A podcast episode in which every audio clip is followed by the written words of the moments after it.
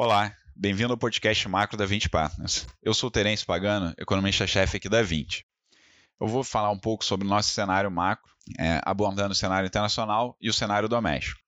Começando pelo cenário internacional, a gente tem é, percebido nos últimos indicadores de atividade industrial dos principais países que tem havido uma melhora uma recuperação nos indicadores tanto dos Estados Unidos, da Europa, da China. Isso pode ser os primeiros sinais é, de uma estabilização da atividade, que deve ser seguida por uma recuperação gradual ao longo dos próximos trimestres, é, mas revertendo a tendência de desaceleração vista nos últimos meses. Acho que um dos principais vetores para determinar se essa tendência vai continuar ou não é a evolução da guerra comercial entre Estados Unidos e China. Eles estão ainda em fase de negociação para assinar a fase 1 do acordo. Até agora, o que a gente tem visto são várias notícias indicando que as negociações estão indo bem, mas de fato ainda resta uma incerteza se eles vão assinar, quando vão assinar e principalmente quais vão ser os termos desse acordo. Outro tema que tem afetado bastante a gente é a situação do Chile. Depois dos protestos que foram vistos no país, o governo decidiu fazer um plebiscito para ver se a população quer ou não alterar a constituição do país, e desde então os mercados vêm sofrendo bastante lá.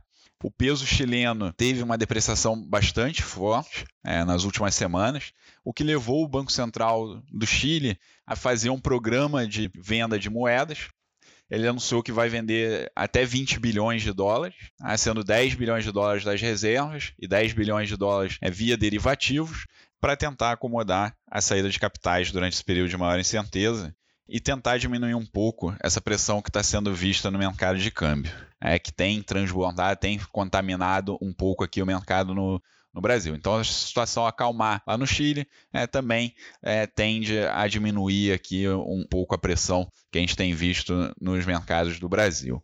Indo para o cenário de Brasil, um dos principais destaques é, foi a revisão das contas externas promovida pelo Banco Central. É, nos últimos quatro meses, o Banco Central anunciou duas revisões na, nas estatísticas do setor externo que mudaram bastante a, a cara é, do déficit em conta corrente que a gente estava vendo. Até junho, a estimativa do déficit de conta corrente que a gente tinha é que a gente tinha um déficit muito pequeno, em torno de 0,9% do PIB. E depois dessas revisões que o Banco Central promoveu, a gente descobriu que o déficit de conta corrente está próximo a 3% do PIB. É, isso implica um cenário de um câmbio que é mais depreciado, e essa depreciação do câmbio, a gente vai ver que é, vai ter um impacto no curto prazo na inflação. É, tem um outro choque também que está afetando a inflação no curto prazo, que é o aumento do preço das proteínas, devido às exportações para a China é, terem aumentado bastante. Então, agora nesse final de ano, a inflação deve permanecer pressionada. A gente acredita que o IPCA deve ficar próximo a 3,7, 3,8, é, o que é abaixo ainda da meta de inflação desse ano, que é 4,25. E para o ano que vem, a gente acredita né, que saindo esses choques, diminuindo a pressão desses choques, a inflação deve voltar a desacelerar, ficando mais próxima de 3,5%, que é também é abaixo da meta de inflação, que é 4% para o ano que vem. Diante desse cenário, a gente acredita que o Banco Central tem espaço para continuar no processo de redução dos juros.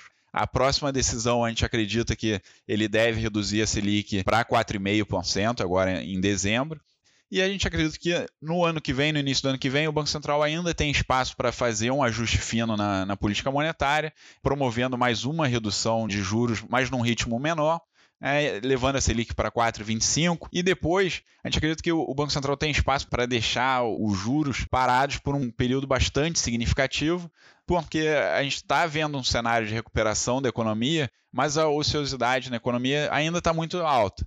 Então a gente tem taxa de desemprego que está alta, a utilização da capacidade é baixa. Ah, então tem espaço para continuar crescendo por um longo período sem pressionar a inflação. Bom, pessoal, eu vou ficando por aqui. Até o nosso próximo podcast.